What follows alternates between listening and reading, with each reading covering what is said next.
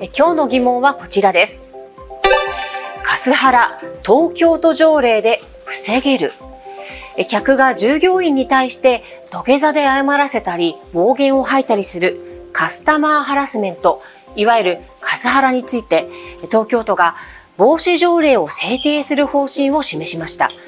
制定されれば全国初となります。そこでカスハラについて街で聞いてみました。舌打ちをされたりですとかやはり、まあ、ちょっと、まあ、まだかよみたいな必要以上にせかしてくるお客さんっていうのがやっぱいらっしゃって、まあ、そういうのはちょっと、まあ、困るというか。一緒に飲もうみたいな言われてその後の業務にやっぱり迷惑がかかっちゃうのでお断りはしてるんですけどなんかどう対処していいのかなみたいなレジ打つの遅いわとか言われたんですけど前に並んでるお客さんの都合もあるんで私から「すいません」しか言えなくてちょっとでも改善されたらなんかストレス社会少なくなるのかなって思います。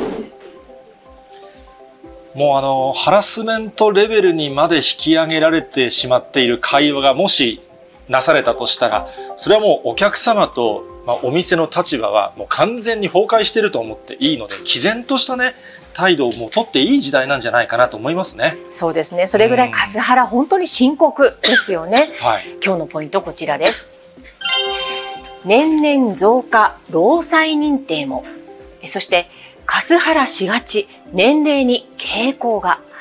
えまずは外食や流通などの労働組合が加盟する団体が行った調査から客の迷惑行為の具体例を見ていきます。まあ、生活用品店でレジの接客態度が悪いと呼ばれて胸ぐらをつかまれて15メートルぐらい引きずられた。そして二言目には俺は人を殺したことがあるなどと言って暴力を振るってきたので警察を呼んだ。呼びましょう。はい。うん、ですとか、あとは百貨店で洋服の直しで来店した人が、まあ半年経っても取りに来なかったので、配送をしたら、きつい、入らない、太って着られなくなった服はいらないと電話で怒鳴り散らして返金を求められたですとか、あとは飲食店で、まあ、客が騒いでいて、もう少し静かにするようお願いしたところ、何？帰れってこと。こっちは金払って来てやっている客なんだけど、お前何様なんだよと大声を上げられた。まあ、こういったことが実際に起きているんですよね。まあ、驚くようなものばかりですけど、私自身学生時代、駅のお蕎麦屋さんでアルバイトをしていた際に、お客さんに理不尽に怒られたり、お金を投げて渡されたり、ちょっと嫌な思いをすることってあったので、こうした事例もあるだろうなと思ってしまいますね。まあ、こうしたカスハラの被害というのは年々増えていると言います。えこの調査によると、2020年までの直近2年間で、客から迷惑行為があったと答えた人はこちら。56.7%。半数を超えたんですよね。超えてますね。で、性別では男性が74.8%、女性のおよそ3倍だったんです。こうしたカスハラで健康被害も深刻となっています。厚生労働省によりますと、顧客や取引先から無理な注文を受けたり、クレームを受けたりしたことが原因で、精神疾患による労災と認定された人は、2022年度までの10年間で89人に上り、そのうち29人は自殺や自殺未遂をしてしまったということなんです。本当に対策が急がれる社会問題なんですよね。えー、そして次のポイントは、カスハラしがち、年齢に傾向が。まあ、カスハラをしたことがあるという人たちのデータがあるんです。東洋大学の桐生教授の調査では、悪質なクレームをしたことがあると答えた人は2060人中924人、44.9%に上ったということなんです。これあの自己申告をしているということですから、うん、していない人も含めたらもっと多いんじゃないかななんて思ってしまいますね。そうかもしれないですよね。でまたですね、これ年齢や職業で傾向もあったんです。こちら。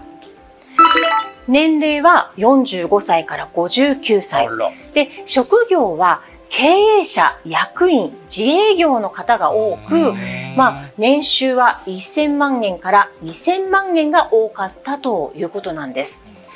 えそして性別でも特徴がありまして、男性は大声で威圧的な話し方をするという傾向にありまして、女性の場合は一方的に話し続け、謝罪を求めるという傾向があったということなんです。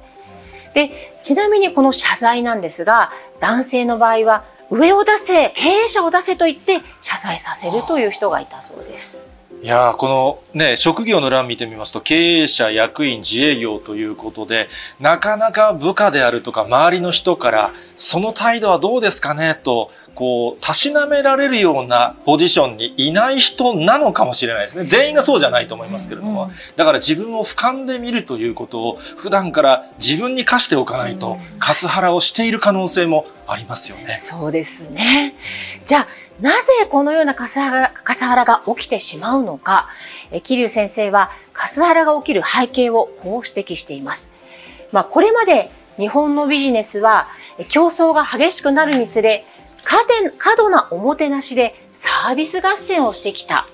しかし、そうした今までのビジネスモデルが人手不足もある中、時代に合わなくなったということです。うん、お客さんもお客さんだから、サービスだからとこう甘えてしまっている部分もあるのかなと感じますから、やはり個々人がもちろん価値観をアップデートするだけでなく、こうした条例でしっかり従業員を守ってほしいなと感じます。そうですね。そういった動きも自治体から出てるんです。東京都の条例では、具体例をガイドラインで示して禁止する方針です。うんで、こういったものを想定しているんですが、例えば、長時間にわたって従業員を拘束する。そして、バカといった侮辱的な発言。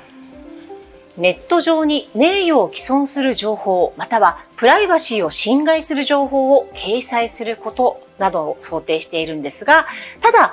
罰則は設けない方向だということなんです。そうなんですね。この具体例ができたことで、今までカスハラを受けても、なかなか声を上げられなかった人たちが、それはカスハラですと言いやすくなるのかなと思うと、すごく良かったなと感じる一方で、カスハラをする側は悪いと思っていない可能性もあるので、罰則がないというのは大丈夫かなと少し心配です。はい。まあ、あの、桐生先生もですね、こういった東京都の防止条例のに向けた動きについて、まあ、今後は罰則を伴う法整備が必要になってくるというふうに指摘しています。その前段として、カスハラについて、まずは罰則のない条例を作るというのは、法整備に向かって一歩進んだと言えると評価しました。そして消費者側の意識を変える必要があると指摘します。まあ、お客様は神様という考えはもはや時代遅れだと消費者も認識すべき。まあ、対等な立場で店や企業の方に感謝の気持ちを持つことが大切と話しています。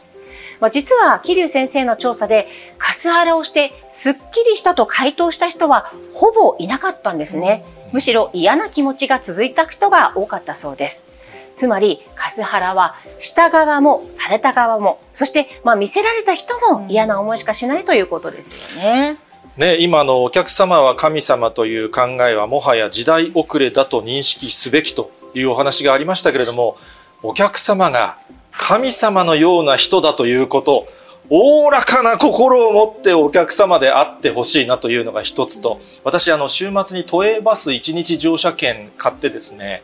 旅をするのが楽しみなんですけど200数十円で移動させてくれるわけですから運転手さんに食ってかかるようなことなくてね、その一言は200円のサービスを超えたハラスメントだよと心の中では思ってますけどね。はい、桐生先生はカスハラをしないためには立ち止まって我に返る意識そしてカスハラをしてしまったという自覚があるなら謝る余裕を持つようにすることが大切と話していました。